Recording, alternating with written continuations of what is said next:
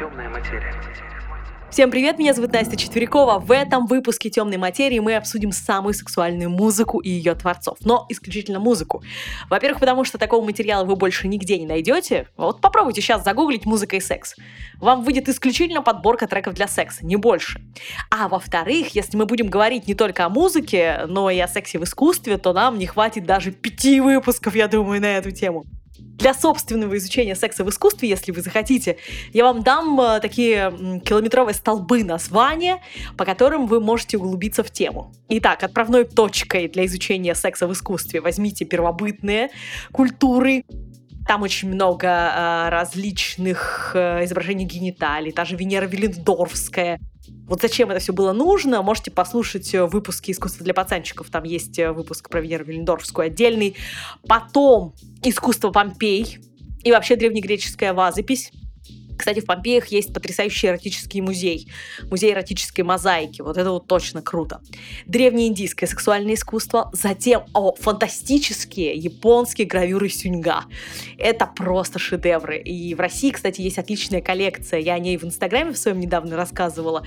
Настя 4Ч, можете зайти и посмотреть. Ну и далее 16 э, век, 1526 э, год, времена Леонардо, да, Марантонио Раймонд, э, есть такой, у него есть 16 сексуальных позиций, гравюры классные. Потом Франсуа Буше, 1740-й «Леда и лебедь», арабский рынок наложник с Жана Леона Жеромном, это 1866 год. Потом Густав Курбе, «Происхождение мира» 1866 года. Вот это вообще the best of the best. Вот гуглите сейчас «Происхождение мира» Густав Курбе. Вот вы все сразу поймете. Далее, гравюры Франца фон Байрейса. Это тоже 19 век, 1857. Тулус Латрек, да все вообще подряд. Ну, например, работа «Друзья» его 1895 года. Потом, например, Эгон Шилли, Девушка на коленях — это революционный 1917. Великий мастурбатор Сальвадора Дали рекомендую 1929, не только. И потом обязательно антропометрии и Вакляйна, потому что они нарисованы женскими гениталиями. Ну, это вот уже вообще делать практически с помощью секса искусства. Это 1958 год. Ну, а потом а, уже будет Марина Абрамович и Улай с их голым КПП э, 1977-го. Йоко Оно. Кстати, они тоже можно в искусстве для пацанчиков послушать. Джефф Кунс и его жена порно-звезда Чичолина на тот момент. Они делали вместе работу 1989 года, называется она «Сделано на небесах». И в этой работе Джефф Кунс пытался стереть границы между искусством и порно. Так что, сами понимаете, работа такая. Весьма, весьма. А, ну и куча других э, художников. Э, например, э, из Инста есть такие секс-художники типа Фриды Костелли или Тина Мария Елена, или, например, есть такой people под ником Petit э, это с французского перевести можно как маленькие пошлости или маленькие удовольствия. Очень миленькое у него инстаграм. Ну а еще есть, например, Юлиуш Левандовский, у которого в основном про э, гомосексуализм картины, но в принципе не только. И это я вам, знаете, назвала, причем не в самых извращенцев. Это скорее такой эстетский секс в искусстве. Вообще очень много сейчас сексуального в современном искусстве неприятного. И если в любую эпоху, которую я перечислила, в любую эпоху всегда были работы про секс, то в современном мире они абсолютно противные, они вот непривлекательные. Практически все, что я вижу у современных художников, это все какой-то травматический опыт, все какое-то отталкивающее. Но я не хочу показаться никому ханжой, но если бы в своем пубертате я формировалась на работах современных художников, то вряд ли бы я отнеслась к сексу как к чему-то привлекательному. Скорее бы меня бы это, наверное, отвратило от него вообще. Так что тут сейчас с этим сложная ситуация. Не со всеми, конечно, но вместе с тем. Ну что, все, про искусство поставила точку, теперь давайте о сексе в музыке. Есть и вообще на самом деле еще одна причина, если честно, поговорить об этом. Э, потому что у меня есть незакрытый гештальт. И это моя диссертация на тему эротическая как феномен музыкальной культуры от барокко к джазу и рок-н-роллу, которая чисто по бюрократическим причинам осталась незащищенной. Но, правда, эрос не равно секс. Э, это одна из его составляющих, да, но это не тождество. Коротко скажу о том, что такое эрос, потому что это интересно действительно. Эрос греческого переводится как «желание». И для греков это было равно желание еды и желание женщины, например. Но впоследствии эрос стали воспринимать двойственно. С одной стороны, это желание, такая движущая сила, которая вдохновляет на подвиги ради обладания объектом вожделения. Так рождается гениальная музыка, искусство. Ну, в общем, это такая влюбленность вдохновение. А вот пошлый или земной эрос, он связан с обладанием желаемым. Часто он приводит, особенно творческую личность, к некому опустошению. Например, знаменитый джазовый трубач Майлз Дэвис говорил, что качество музыкального исполнения, внимание, снижается после полового акта.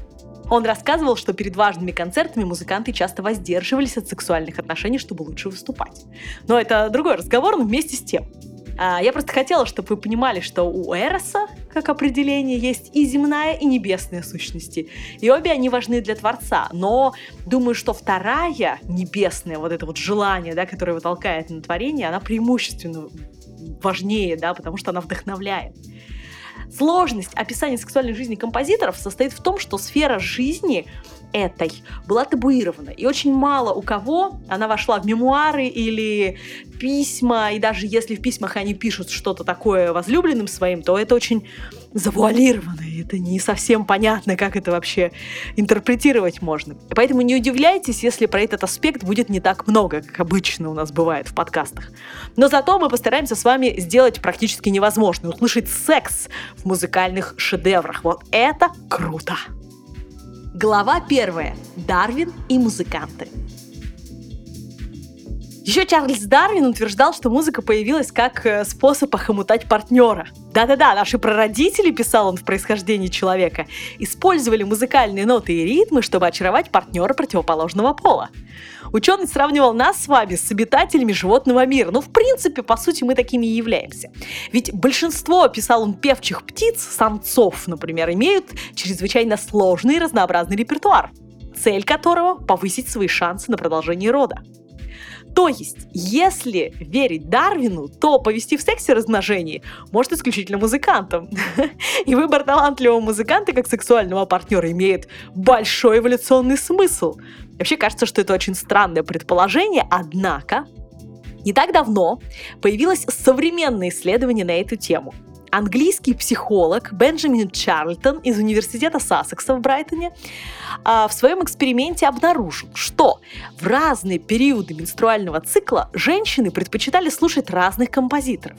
Так вот, в период наибольшей фертильности, ну, то есть это овуляция, это тот период, когда женщина лучше всего э, предрасположена для беременности – так вот, дамы в этот период, участвующие в эксперименте, понятное дело, да, отдавали предпочтение тем композиторам, которые создают более сложную музыку, а не всякой попсе галимой, понимаете? Свидетельствует о том, пишет этот э, э, психолог, мои исследования, что способность создавать сложные композиции может рассматриваться как критерий отбора сексуального партнера. Представляете себе? То есть это должно говорить о том, что сама сложность музыки возникла как конкуренция некая между мужиками, которые стремились доказать свое мужество и привлечь женщину. Ну, прям как те самые самцы пернатых, понимаете? Например, э, из музыки я могу тоже привести пару примеров. Вот концерты венгерского пианиста и композитора замечательного, и дирижера Ференца Листа, они по воспоминаниям посетителей его концертов действительно приводили женщин в настоящий экстаз. То есть было такое, это правда. Мало того, есть исследование 2000 года на, о том, что на классических концертах первые ряды зала ближе к оркестру, а в оркестре, как вы знаете, преимущественно вот как-то преобладают мужчины традиционно, и эти первые ряды чаще всего покупают женщины. То есть это доказательство этой теории, да? К тому же говорят, что э, Рихард Вагнер, знаменитый немецкий композитор, о котором я почти каждый подкаст упоминаю, потому что он действительно интересная личность, он обладал такой музыкальной харизмой, что дамы в обществе э, молили его сыграть хотя бы один аккорд на рояле. Вот они молили, о, маэстро Вагнер, сыграйте хотя бы один аккорд. И он играл им обыкновенный доминант септ-аккорд. Та-та-та-та. И все многие падали в обморок. То есть эти воспоминания тоже есть. Представьте себе, а, что они себе выдумывали там, я уж не знаю. Но вот их это приводило в такое вот состояние. Ну, я уж не говорю про секс-музыку и поклонниц Джима Хендрикса. А, это вообще непонятно, что может быть сексуальнее его гитары, да? Кстати, у него, к слову, было трое детей, так что у него с размножением все нормально получилось. И еще, мне очень нравится его фраза. Помните, он говорил о том, что музыка — это самый безопасный кайф. Такая хорошая прям фраза в стиле Хендрикса. И э, в конце концов, битлы. На концертах э, битлов, э, я вот читала воспоминания одного советского журналиста, он писал о том, что по залу текли восторженные струи мочи поклонниц, то есть они были настолько расслаблены и возбуждены, что не могли сдерживать, да, абсолютно даже вот это. Интересно, что в этой теории есть, конечно же, ну, очень много пробелов, но вот, например, когда музыка Битлз стала сложной, более сложной, чем была первоначально, да, их продажи начали, как известно, уменьшаться. Так что тут есть некие, да, вот расхождения с этой теорией. Но вместе с тем, а в подтверждении теории о музыкантах как лучших секс-партнерах, я хочу начать с истории моего любимого джазового пианиста Мишеля Петручани. Кстати, на страницах сайта самоздата «Батенька, вы трансформер» есть отличнейшая статья про маэстро. Вот прям рекомендую ее почитать. Так вот, у Петручани было пять серьезных романов и два брака. А с какой армией поклонниц он переспал по всему миру, я, я даже не знаю, просто никто не знает. И эти поклонницы носили его на руках, иногда в прямом смысле. При всем этом, при его популярности у женщин, образцовым самцом э, с точки зрения природы и животного его назвать было абсолютно нельзя. Потому что в природе, в живой, в дикой природе, он бы вряд ли дотянул, не знаю, там вообще сколько-нибудь, он бы вряд ли прожил долго. Э, я спрашивала как-то своего коллегу Илью Колмановского, Э, я спрашивала, а есть ли прецеденты в жизни животных, э, где бы э, детенышей, родившихся с какими-то отклонениями, растили, да, там сообщество растило, не, не выбрасывало, там, не съедало и так далее. Он сказал, я таких примеров не знаю. И вот Петручани вряд ли бы вышел в животном мире, честно говоря. Рост Мишеля Петручани был 99 сантиметров, вес всего 25 килограмм. Э, в трудные годы его менеджер просил э, в чемодане, потому что он был очень маленький. А когда он попал в Нью-Йорк, тамошние джазмены, которые друг друга называли э, Jazz э, джазовые коты, такое у них было прозвище, они называли его котенок из-за его особенностей. В теле Мишеля Петручани было более чем 6 дисплазий, это так называемых отклонений в развитии. Это все из-за врожденного синдрома Лапштейна-Вролика более известного как стеклянные кости. То есть из-за нехватки коллагена кости были настолько хрупки, что в детстве он э, буквально переломал все кости, и э, буквально каждое движение приносило ему нестерпимую боль. Собственно, отец ему поэтому и купил э, инструмент, чтобы он как-то мог заглушить эту боль постоянную. Причем часто при таком синдроме э, люди теряют слух. Но вот э, Мишеля Петручани это обошло, да, он слух он сохранил свой. И мало того, Господь одарил его руками непропорциональными, но э, весьма нужными, необходимыми, да, и весьма нормальными для того, чтобы стать великим пианистом. Э, поэтому вот, собственно, такая вот история. Понимаете, его первое время на сцену выносил родной брат. Родной брат у него был абсолютно нормальным ребенком, вырос он абсолютно нормальный мужчина. Э, и инвалидная коляска и костыли, конечно, были его неотъемлемыми спутниками всю жизнь. Без малого 37 лет. Не так много, но он успел засветиться в мире музыки, в мире джазовой музыки и стать великим. Так вот, э, в юности он занимался через боль музыкой до 10 часов в день. Это его успокаивало. А в 13 лет он э, сделал свой первый концерт, который так поразил критиков, что они написали про него такую фразу. Этот парень играл как 38-летний пересыщенный жизнью негр, потерявший себя в джаз-баре где-нибудь на окраине Мексики. Представляете, какой, какая боль, всю боль это он в музыке вылил свою и впоследствии он будет давать по 140 концертов в год по всему миру. Сам про себя Мишель Петручанин говорил такую фразу. «Я не годник, Моя философия проста. Классно провести время и не дать ничему меня остановить. Без этого жизнь похожа на вождение автомобиля в постоянном ожидании аварии. Так водить нельзя.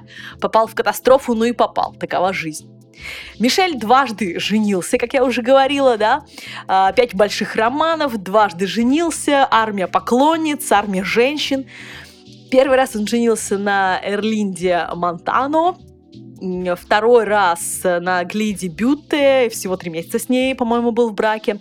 А его гражданская жена Мэри Лоре родила ему сына, который, кстати, унаследовал заболевание отца. И Петрчани это привело в дикое отчаяние. Но через какое-то время он сказал такую фразу. Осознал и сказал, я еще ни разу не пожалел, что родился на свет. И это, конечно, потрясающе. Давайте послушаем немного этого невероятного человека, невероятного пианиста, доказавшего, что преград для реализации не существует. Он музыкант, и его музыка преображает его в глазах тех же самых самочек.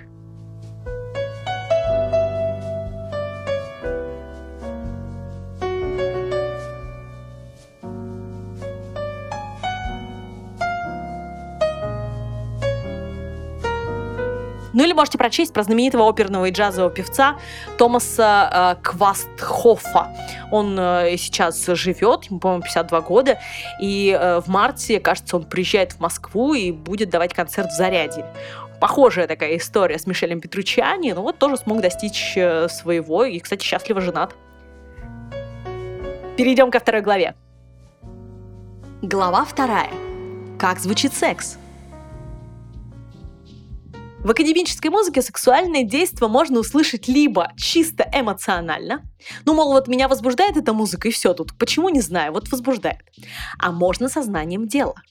Про эмоциональный контекст в конце предлагаю вам топ по опросу моих друзей, знакомых, родных и ведущих подкаста э, «Темная материя».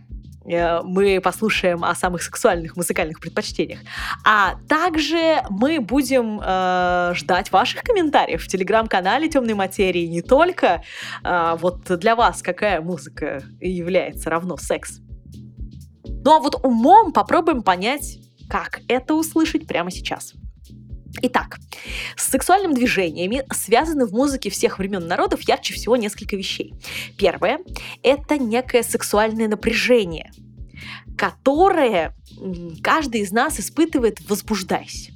И вот композиторы проявляют его либо нагнетанием динамики, то есть громкости музыкальной, либо нагнетанием ритма, увеличивая скорость, например, либо так называемыми задержаниями. Задержание — это когда ты не слышишь устойчивости в музыке, вот этой тоники, а композитор тебя подвешивает вместе с какой-нибудь сложной доминантой, неустойчивой, не давая расслабиться. И вот ты в этом состоянии пребываешь.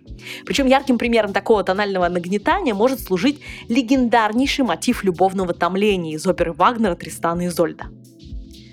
Это вообще одна из самых страстных опер немца. По сюжету, коротко, спойлерю, Тристан — верный рыцарь короля. Он послан за три девять земель за невестой короля Белокурой Изольдой. Они плывут на корабле, и вдруг их одолевает жуткий сушняк.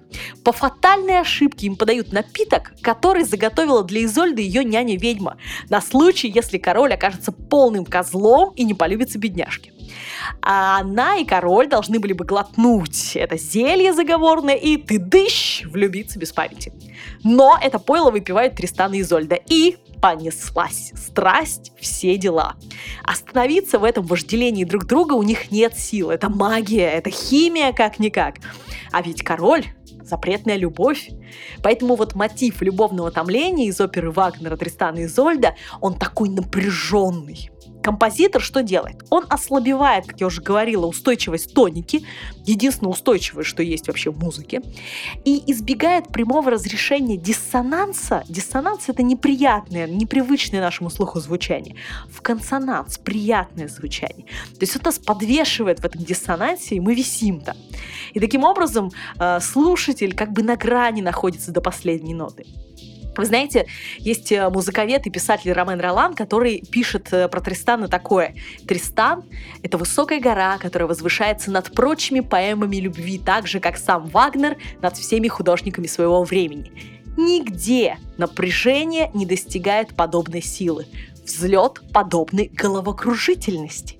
То есть вы понимаете, просто музыковеды не могут писать о том, что сейчас э, у меня случилась эрекция и так далее, да, закружилась голова, потому что кровь отлила от головы к другому органу. Вот они будут писать вот так, взлет подобной головокружительности. Напряжение не достигает подобной силы нигде, да. Вот-вот такими словами просто это все будут описывать. Сам Вагнер писал о мотиве любовного утомления такие слова. «Все напрасно бессильно падает сердце, чтобы раствориться в томлении. Уж не знаю, что у него там бессильно падает, но уж точно не сердце. Так вот, вступление э, пишет, продолжает Ромен Ролан. Сейчас просто я дочитаю эти фразы, чтобы э, вы понимали, что это я не все не придумываю. Так вот, вступление пишет Ромен Ролан. Это вечное желание, которое жалобно стонет, набегает и разбивается без конца, подобно морским волнам. Жуткое чувство, вот это жуткое чувство, да, когда нет реализованности. Так вот, работа над драмой Тристана и Изольда была спровоцирована любовью, разогревшейся между Вагнером и Матильдой, женой э, некого добродетельного мецената Вагнера, в доме которого он, собственно, Вагнер жил в Швейцарии. Звали его Отто э, Визендонг. Так вот, Матильда предпочла ухаживанием композитора мужа и детей, тем самым э, предвосхитив похожую историю средневекового романа, да, а также вдохновила Вагнера на, вот на это великое произведение. Так что у него это все еще из жизни было, все эти переживания, в том числе и сексуального характера, да, он просто переживал в реальности. И вот э, в одном из писем Вагнер пишет такую фразу. «Любовь в подлинной своей полноте возможна только в пределах пола. Опачки!» Да? Э, только как мужчина и как женщина люди действительно способны любить друг друга по-настоящему, тогда как всякая иная любовь всего лишь проистекает из этой любви. Ею порождена, отражает ее и искусственно ее воспроизводит. Заблуждаются те, кто считает эту любовь, то есть любовь сексуальную, только одним из откровений любви вообще, рядом с которой якобы существуют иные откровения, может быть более высокие – и дальше он пишет, хотя мне не дано было никогда испытать настоящего счастья любви, я все же хочу поставить памятник этой красивейшей утопии. Такой памятник, в котором все от первого до последнего штриха будет насыщено любовью, черным флагом, который реет в последнем акте «Прикрою самого себя и умру». Представляете себе? Ну там, да, с черным флагом там есть эта история в конце Тристана и Изольды. Но суть в том, что для Вагнера единственная возможная любовь — это сексуальная любовь. Это не какие не чувства, это нет ничего близкого даже с этим, понимаете? А, так что вот, э, страсти, сексуальное влечение дайте два, а вот любовь по Вагнеру нет, не слышал. Давайте послушаем мотив любовного утомления, наконец. Что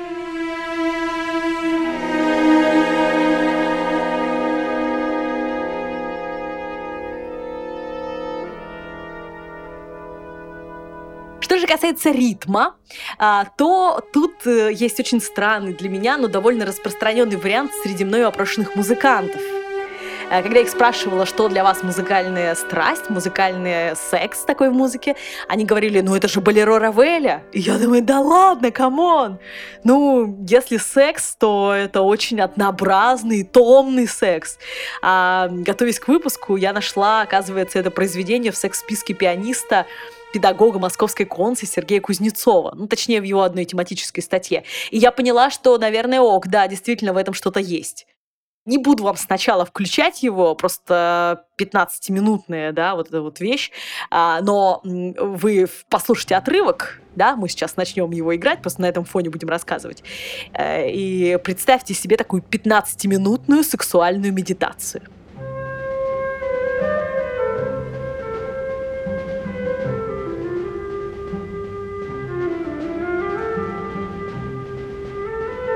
Ну, если Болеро Равели действительно секс, то э, тогда для меня это просто потрясная и очень страстная, на мой взгляд, постановка Марисы Бежара под музыку Болеро Равеля, где главную роль исполняет неподражаемая Майя Плесецкая и 20 полуголых мужиков-танцовщиков. И этот занудный ритмический секс превращается сразу в групповой акт возбуждающего и очень мощного доминирования женщин. Женщины над 20 мужиками. Ну, вы меня простите, если я сейчас чьи-то нежные чувства задела, конечно, но я с огромным восхищением и восторгом всегда говорю и об этой версии, и о самой богине Плесецкой. Эта версия есть в открытом доступе на YouTube. Гуглите «Майя Плесецкая Болеро», и сразу вам выйдет эта постановка. Посмотрите, очень страстная. И, кстати, знаете, э, я бы ее сравнила с такими китайскими практиками сексуальными, которые э, говорят о том, что мужчине ни в коем э, случае нельзя экулировать во время секса, а нужно сохранить энергию в себе. Мол, женщина все у него отбирает но удовлетворять, конечно, ее не воспрещается. И поэтому мне кажется, что вот в этой версии Болеро очень здорово показана вот эта вот китайская практика. Почему нет? Ну а также за секс в музыке часто отвечают финалы. Особенно финалы симфонических произведений. Музыка, приближаясь к финалу, постоянно нагнетается, ее движение становится резче, быстрее, она устремляется. Но считайте, что это такая музыкальная эякуляция. А, более остальных грандиозные финалы любил Петр Ильич Чайковский. У него их было очень много. Мало того, в последней его шестой симфонии у него было порядка шести финалов. А, некие, некоторые современники думали, что он просто сошел с ума. А, но послушайте, там, не знаю, его знаменитое симфоническое произведение 1812, например, год. Там э, финал вообще бесконечный какой-то. Но по одной из версий Чайковский просто не любил переписывать ноты. Поэтому, подходя каждый раз к ним, он э, записывал новый финал, а потом попросту оставлял его и не исправлял. А может быть, раз уж мы говорим о сексе, возможно, он просто любил эти самые, в кавычках, финалы, а? В общем, когда я работала над своей эротической диссертацией, я делала опрос среди моих знакомых и близких и спрашивала их, вот какая музыка вот равно секс. И когда я спросила об этом свою маму, а мама у меня музыкант, э, педагог с более чем 40-летним стажем, она мне сказала очень необычное для меня произведение. Это Чайковский, симфоническая поэма «Ромео и Джульетта». Я ее переслушала много раз, и дважды в этой божественной музыке, и музыка действительно потрясающая, происходят вот те самые экстатические финалы, про которые я говорю. А, вот давайте мы их послушаем, да, и попробуем прочувствовать.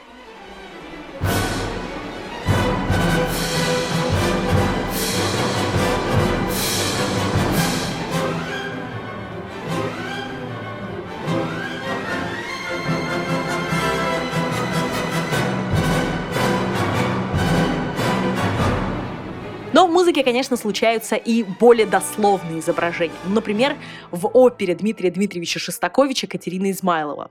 Там есть момент, когда работник Сергей овладевает главной героиней, замужней купчихой Екатериной, и некоторые исследователи в музыкальном фрагменте, который следует за э, вот этим вот моментом, слышат даже скрип кровати я предлагаю нам тоже с вами послушать, может быть, и мы расслышим что-нибудь такое. Иди, Никуда я отсюда не пойду. Свекр двери запрет.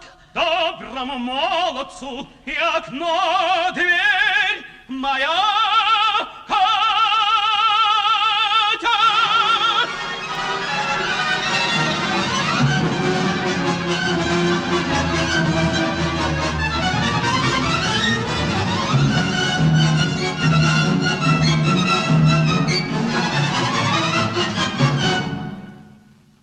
кстати, Шостакович э, тоже в тот момент как раз вот только-только собирался жениться на своей первой жене, и у него Катерина Измайлова достаточно мягкая, потому что вообще-то это персонаж очень жесткий, да, там он очень много сцен кровавых исключил просто, потому что был влюблен, так что это тоже, как и для на Вагнера, повлияло на него весьма. я думаю, что и сексуальность э, этого произведения тоже повлияла на него. Неспроста это произведение было запрещено, э, и сам Сталин участвовал в запрещении этого произведения, и у Шостаковича было очень много проблем после Катерины Измайловой, и статья жуткая абсолютно в газете «Правда» про то, что он такой мерзавец, и тут пошлую музыку написал и так далее. Так что Катерина Измайлова очень, конечно, страстное произведение времени. Ну или, например, тоже на поверхности э, в опере «Саломея» Рихарда Штрауса в номере, который называется «Танец семи покрывал», есть настоящий стриптиз. Эта музыка и сюжет в свое время наделали очень много шума. В Метрополитен в Нью-Йорке, в Вене, в больших городах оперу запретили. Но некий журналист и критик, которого звали Эрнст Дичи, он нагнал своими статьями невероятный хайп, как бы мы сейчас сказали, среди любителей музыки. И воспользовался этими самыми скандалами в крупных э, театрах. Вот в Нью-Йорке как раз была премьера этого произведения, которое провалилось с грохотом, просто со скандалом. Так вот, он договорился, этот Дичи, с маленьким театром в городке Грац. И туда, как мухи на мед, съехались буквально вот все все, кто мог приехать туда в 1906 году в мае. Просто огромное сообщество музыкантское. Дичи писал, Весь город пребывал в возбуждении. Партии создавались и распадались. Пикейные жалеты сплетничали. Провинциалы, критики, репортеры, иностранцы на трех представлениях ожидались аншлаги. Швейцары стонали, а хозяева гостиниц доставали из сейфов ключи от номеров. То есть он еще и нагнетал это все своими статьями постоянно. Так вот, туда прибыли все. Даже э, великому Скрябину пришлось отменить премьеру поэмы «Экстаза», потому что все уехали в Грац. Герой романа «Доктор Фаустус» Томаса Мана, композитор Адриан Ливеркюн, тоже по роману был на этой самой злосчастной премьере. Настолько это событие было неординарным. Так вот, Скрябину пришлось отменить премьеру поэмы «Экстазы», потому что все, перед кем он хотел делать эту премьеру, уехали в Грац. Герой романа «Доктор Фаустус» Томаса Мана, композитор Адриан Ливеркюн, тоже по роману был там. Вот настолько это событие было неординарным. Э, говорят, что даже юный 17-летний Гитлер, мечтавший в те дни, как мы знаем, стать художником, а не тем, кем он стал, рассказывал сыну Рихарда Штрауса, что занимал денег у всей своей родни, чтобы поехать в Грац на эту премьеру. Так вот, этот хайп помог Рихарду Штраусу в итоге приобрести себе немаленькое поместье. Настолько это было грандиозно все. Э, скандалы там были повсюду. Э, в этой опере я имею в виду. И в том, что за основу был взят текст Оскара Уальда, чье имя вообще в приличном обществе не произносилось, ну, в том числе, кстати, из-за сексуальных скандалов. И э, в том, что библейская история показана столь как сказать, это вообще странно, да, столь пошло, столь невероятно сексуально, библейская история, как это вообще возможно, да? И я уж не говорю про то, что там был политический контекст, но Самым главным скандалом был откровенный танец с полным оголением танцовщицы в финале. А по сюжету эта танцовщица изображала 13-летнюю Соломею, которая танцует для своего отчима, а взамен просит у него голову Иоанна Крестителя на э, серебряном блюде, с которой после совершает почти некрофилический акт. Я вообще рекомендую всем посмотреть э, этот танец в исполнении Марии Юинг, тоже есть в открытом доступе на YouTube. Так вот, когда в экстатическом танцевальном действии один за одним на землю падают эти покрывала, танцовщица остается абсолютно ногой, а в музыке при этом бушуют такие страсти, что даже если не смотреть на сцену на эту танцовщицу, то можно запросто возбудиться. Соломея прошла хорошо, огромный успех. Публика аплодировала 10 минут, пока не опустили пожарный занавес. Э, и тому подобное это писал Штраус своей жене. Кстати, он очень верный был муж.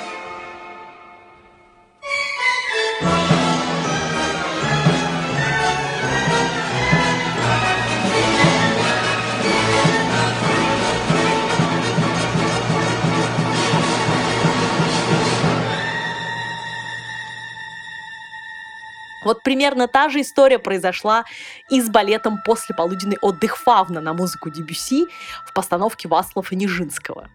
На сцене театра Шатле 29 мая 1912 года стриптиза не было.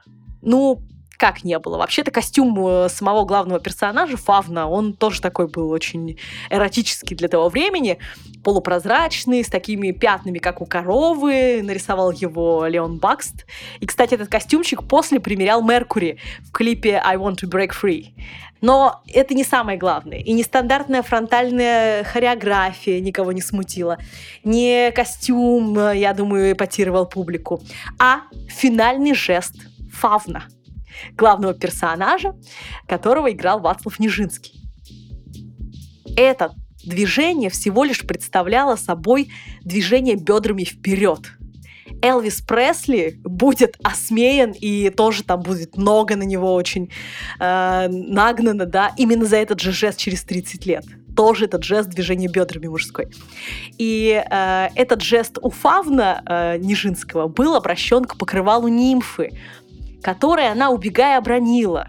А он не получил от нее желаемого и сделал то, что хотел с ее покрывалом просто-напросто. Так вот, подробно э, про этот прекрасный балет я обещаю рассказать в своем подкасте «Искусство для пацанчиков». Поэтому тут я долго не буду распинаться. Но один жест бедрами и страшный скандал. В театре вызвали даже полицию, представляете себе? Ох, сходили бы они на современные балетные постановки. Также любовное признание можно прочесть э, вот, нет, не в письмах композиторов, а в их музыке, если знать, как ноты обозначаются на латыни. Ну, например, расшифровки в музыкальном языке романтиков, кодировок, а, в которых э, с помощью тональных аббревиатур композиторы грезили о своих любимых. Сложно сказала, сейчас объясню. Ну, например, увлечение певицей Агатой фон Зибольд привело к тому, что ее имя Агата фон Зибольд было запечатлено в музыкальном тексте второго струнного секстета соль-мажор Брамсом. А, а – это звук ля, э, Г – это соль, А снова это звук ля, Д – это э, ре, и Е – это ми. Но если мы прочитаем это все по латыни, получается агаде. Да, то есть вот Агата, да, он, пожалуйста, зашифровал имя своей любимой в мелодии. И романтики очень часто такое делали. Первый концерт для фортепиано, например, с оркестром си бемоль минор, знаменитый концерт Петра Ильича Чайковского. Он написан как раз в тот период и завершен через 6 лет после знакомства с певицей Дезире Артно. Причем э, он был в нее страстно влюблен в молодости, вообще у них все могло бы быть, но родители были против, а когда он через год решился все-таки, что нет, нужно ехать и любить ее, продолжать, да, и так далее, он узнал, что она вышла замуж. То есть у них такая история была. А там могло бы быть все, наверное, очень даже здорово. Ну, в общем, не суждено. Так вот, в первой части своего знаменитейшего концерта тема начинается со звуков таких вот скачков, э, восходящих ре бемоль, ля. Ре бемоль на музыкальном языке звучит как дез, дезире, да, а ля арно. То есть а вот звук получается. И вот эти вот скачки Рэби Моля, они вот как раз конкретно такое нереализованное эротическое желание в рукописи. Причем самое интересное, что рядом с этими э, нотами, да, с этими шифровками, у него в нотах написано обозначение «dolce e molto espressivo», что по-итальянски можно перевести как «нежно и очень чувственно». То есть вот как они выражали это все. Они в письмах не могли написать ничего такого. Время было не то. Но зато в музыке мы все это можем прочитать. Давайте послушаем кусочек и перейдем к следующей части.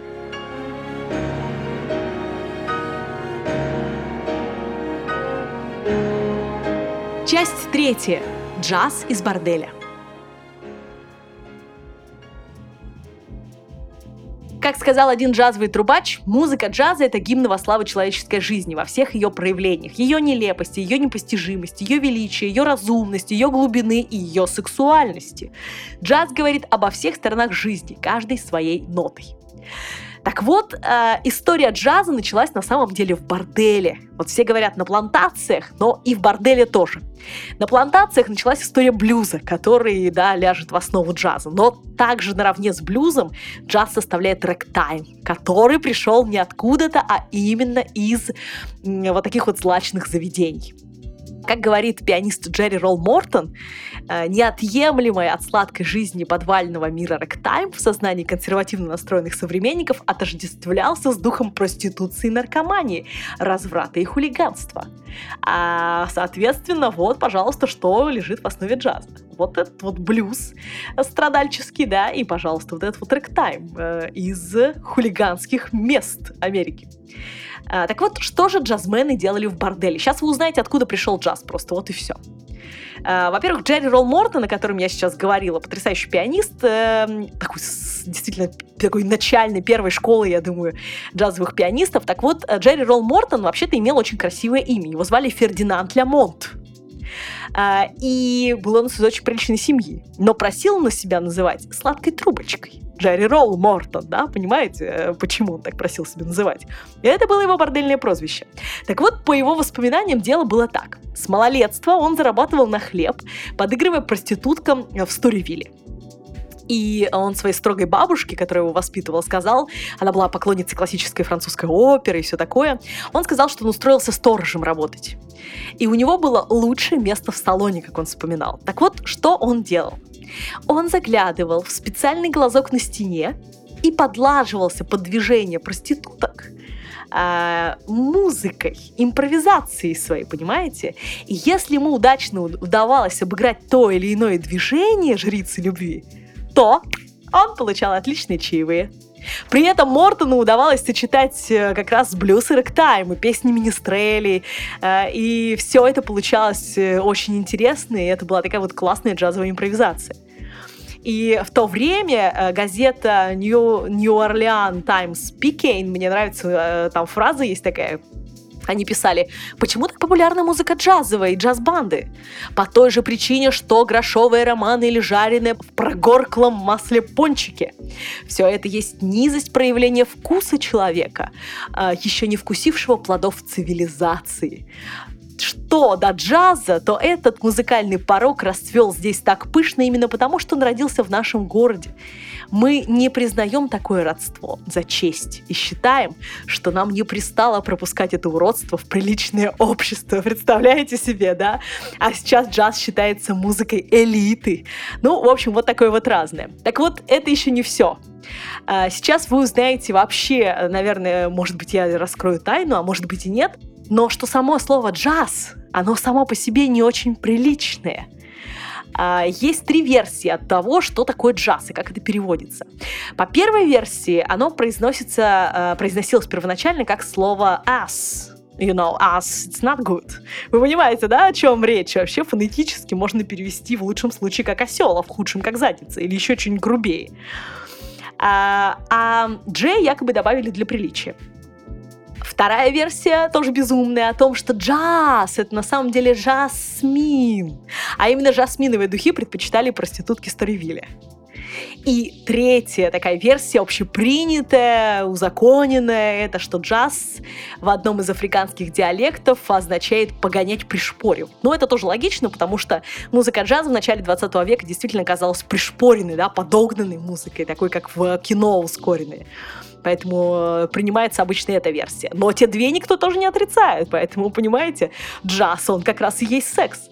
Ну а в финале, э, как я вам и обещала, предлагаю тот самый топ музыкальных произведений. И по моему маленькому опросу, который э, я вам рассказывала, да, вот я спрашивала всех э, своих друзей, окружающих музыкантов, э, что для них э, музыка секса такая, вот что, какую музыку слушая они возбуждаются или чувствуют нечто сексуальное, может оргазм вообще чувствуют. И э, я вам сейчас перечислю и своих фаворитов, и фаворитов э, по опросу. Э, так вот, э, мои фавориты тут. Это концерт для скрипки с оркестром Яна Сибелиуса. Э, вы знаете, вы должны его послушать, потому что это как множественные оргазмы. Ну, если мужики это не совсем понимают, то женщины меня точно поймут. И это такие, знаете, секс-флешбеки. Опять же, не знаю, было ли у вас такое.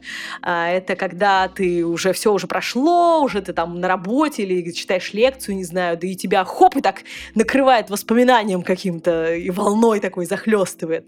В общем, если у вас такого не случалось, то послушайте эту музыку. Ян Сибелиус, концерт для скрипки с оркестром. Вот такая музыка классная. А,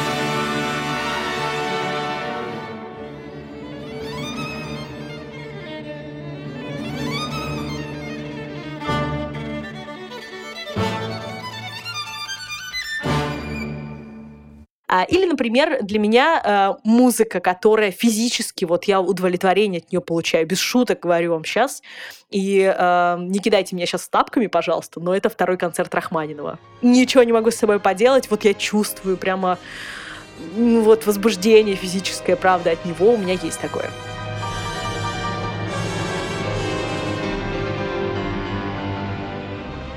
Конечно же, в списке моих опрошенных знакомых и друзей оказалась музыка Джимми Хендрикса, а, танго Астора Пьяцолы, куда уж без них, и еще неожиданная одна музыка, которую я тоже с ней согласна. Это очень крутая музыка.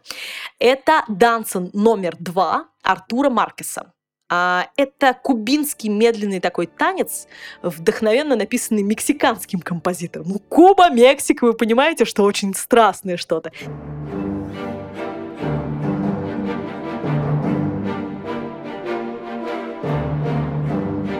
Музыка потрясающая, она, вот все, что я говорила ранее, да, она и разгоняется, она где-то ускоряется, она где-то меняет тональность, повышая ее, повышая накал страстей. И это все в таком ритме классном, что вот э, он действительно является неким возбуждающим таким началом. Ну, а в самом-самом-самом-самом финальном финале я собрала для вас э, записи э, ребят, которые делают подкаст «Темная материя». И сейчас у вас есть уникальная возможность услышать э, откровение ведущих «Темной материи» о том, какая музыка для них является сексом. Мне кажется, лучшую песню про секс написала Айгел. Это на нашей стороне. У меня бессонница от того, кто со мной в кровати Я нежусь, как в облачке, когда рядом ты режусь, как в стекловате Я дьявол спит, как красиво дьявол спит Клеит сига с губ твоих, сдуваю ресничку У меня прям кровь закипает, когда я слышу эту штуку. Но при этом э, под сам секс нужен другой саундтрек. Ну, например, Николас Джар или другая такая же легкая, но не тупая электроника.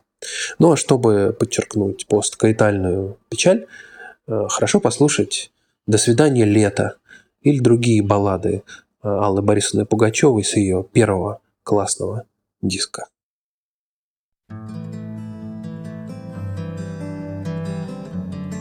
Чистый секс — это Led Zeppelin.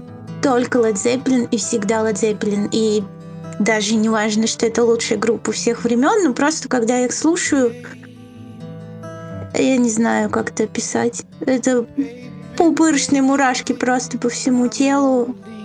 И от того, насколько круто это работает именно в сочетании голос и музыка и текст, это можно слушать бесконечно. Причем секс этот есть у них в каждой песне. Просто пока они что-то делали, это всегда было именно так. Вот. ритмичная музыка, даже какая-то сатанинская, что ли. Есть нечто такое. Но потом понял, что это не для меня, это какая-то такая формальная история. А для себя это, как ни странно, это Чип Триллс. Альбом большого брата Дженнис Джоплин, самый первый альбом Дженнис Джоплин – и это даже не столько про, собственно, секс, сколько про свободу. Про свободу, счастье, радость, про то, что все вокруг друзья, все вокруг любимые, и ты любим, и ничего тебя не держит. Это вот про это –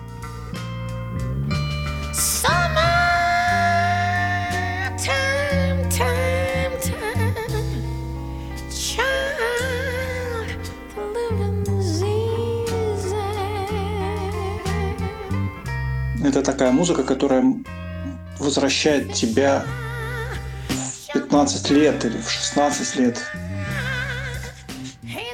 когда ты действительно свободен.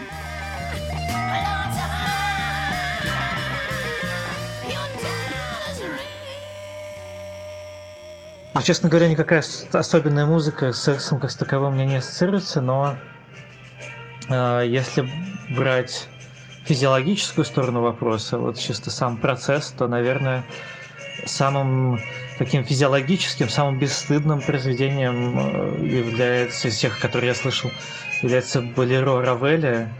Это, мне кажется, такое очень откровенное высказывание на эту тему. Когда я впервые услышала композицию Милт Бакнера «The Beast», я подумала, если меня когда-нибудь попросят назвать самую сексуальную песню, Я назову ее.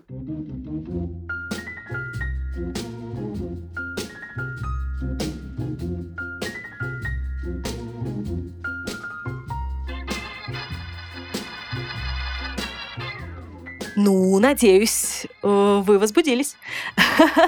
А, До встречи в подкасте «Темная материя». Всем пока. Темная материя.